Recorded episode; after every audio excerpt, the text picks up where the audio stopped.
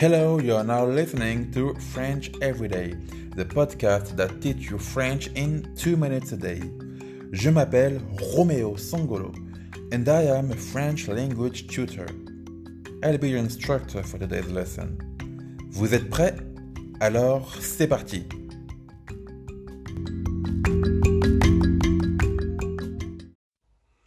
Today I'm going to talk about different ways to say goodbye in French. So the most common way to say goodbye in French is au revoir. Au revoir. Au revoir. Au revoir Jean-Paul. Au revoir Marc. Au revoir monsieur. Au revoir madame. In French, you can also use the word salut to say au revoir, to say goodbye. Because in French, the word salut means hi and goodbye. You can, you can say salut to say hello and salut to say goodbye. You can also use the word ciao or bye, bye bye, bye bye in French, even though they are not they are not French words, of course. But if you say ciao or bye or bye bye to a French, he will understand what you're saying. And you can use another word, even though it is not very used in French. You can say adieu, adieu, which means farewell.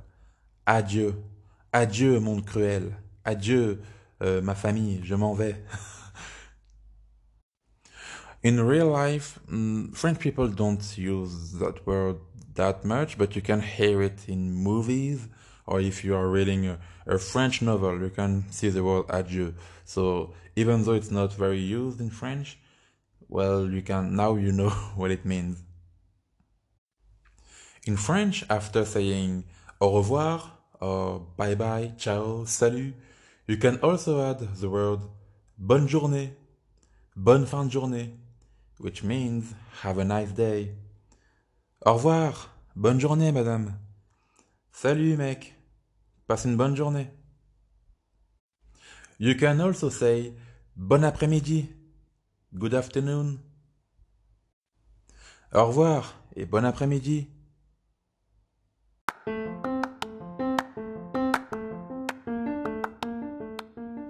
When you know that you will see the same person later on, on the same day, let's imagine that you have an appointment or something, you can also add this. À tout de suite, à tout à l'heure, à plus tard. They all mean see you later. But the difference between à tout de suite, à tout à l'heure, and à plus tard is when you will see the, the, the person. Uh, for instance, if you are going to see the same person in uh, five minutes, you can say à tout de suite, à tout de suite, because you will see him or her in five minutes. If you if you are about to see the, the that person in like uh, two hours, three hours, you can say à tout à l'heure. And if you you know that you will see that same person, but you are not sure when exactly you will see him or her, you can say à plus tard, which also means see you next time. Next time, no one know when is next next time.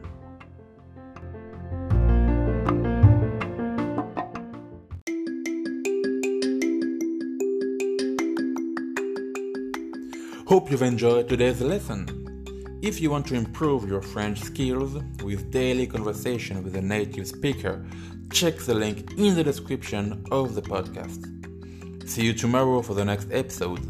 Au revoir.